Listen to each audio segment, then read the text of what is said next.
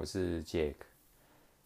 那今天这一集股迷要跟大家谈那个国安基金进场护盘啊，你的反应或是啊对你的影响是什么啊？不过在这之前，我想要也同时讲一个这个一个非常久历史的一个一个新闻哈。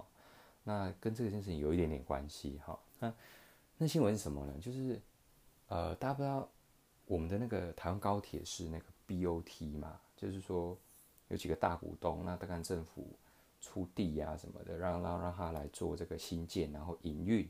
那可能比如说五十年之后啊，但细节我其实非常没没有非常清楚哈。他会特许你一个可以经营的年限，然后在那个之后，你当然要把这样的东西归还给政府。好，这大概是 BOT 一些概念嘛。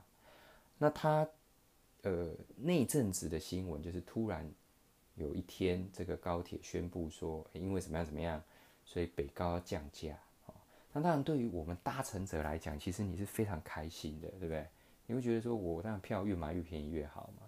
可它背后隐藏的是什么，你知道吗？是他去允许了这个所谓特许经营权的延长，啊，那这是什么意思呢？意思就是说，国家其实会更晚收回这样的经营权。那国家是什么意思？就是整个纳税人嘛。因为假设国家可以透过这个呃高铁去赚钱的话，当然。呃，你越早收回来，我们越早开始赚钱嘛。那全民其实是呃是正向的嘛，正向的这个收入嘛。啊，但你可能会想说，高铁不管让几年，三五十年以后，呃，我还在吗？或是那跟我有什么关系，对不对？我要现在马上降价嘛。好，可这边透露的一点就是说，呃，其实游戏规则其实政府会一直在变动。好，那当然我已经不去细谈一些政治的政治上的因素，或是一些。甚至有人谈一些呃比较这个私底下的一些呃一些一些运作等等哈，但某个程度就是它是存在一个不公平的状况，对不对？好，那国安基金进场护盘，这个我自己自己觉得非常好笑哈，就是说股票市场是一个正常反映经济或是公司营运的状况，好，那那偶尔会受到整个世界经济的影响，它会有一些涨跌，因为大家的这个。这个地球是平的嘛？全球其实联动是非常紧密的，好，这是非常正常的现象。可是我们常常就是会有一个这样的国安基金去护盘，好，股价可能连跌几天，或遇到大事情的时候，诶，就可以启动这个所谓的国安基金，去让股股价不要跌这么惨，好，那当然对投资人来讲又是开心的嘛，因为一般人当然还是做多啦，哈，那。你股价一直连续可能跌一个礼拜，你就受不了，你可能资产缩水百分之二十，你会想说政府怎么还不赶快进场护盘？可是你有没有想过，其实这就是破坏一个自由经济的一个呃现象，对不对？那我刚刚有讲说，我不知道是不是只有台湾有，至少我在美国哦，当然你都会讲说外资券商，其实他们都是会有能力进去干扰这个市场，操控这个市场。可是应该没有一个人这么明目张胆说，我政府就是。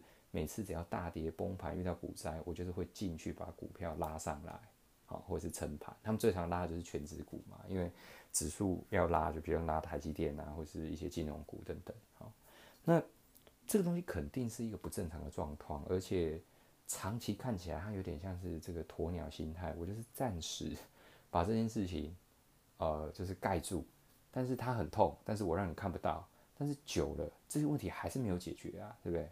所以，对长线投资人来讲，他只告诉我一件事情：，反正我只要听到国安基金进场护盘，就是市况不是很好的时候，我就做的动作是把我手上的这个入文名单看一下，是不是最近又有什么大事情？肯定有嘛，对不对？不然他不需要护盘嘛。那，诶，通常有时候都会遇到，诶，其实诶又可以加码的时候，哦。但是我要讲的是说，其实不应该是有一个这样一个人为的手在背后。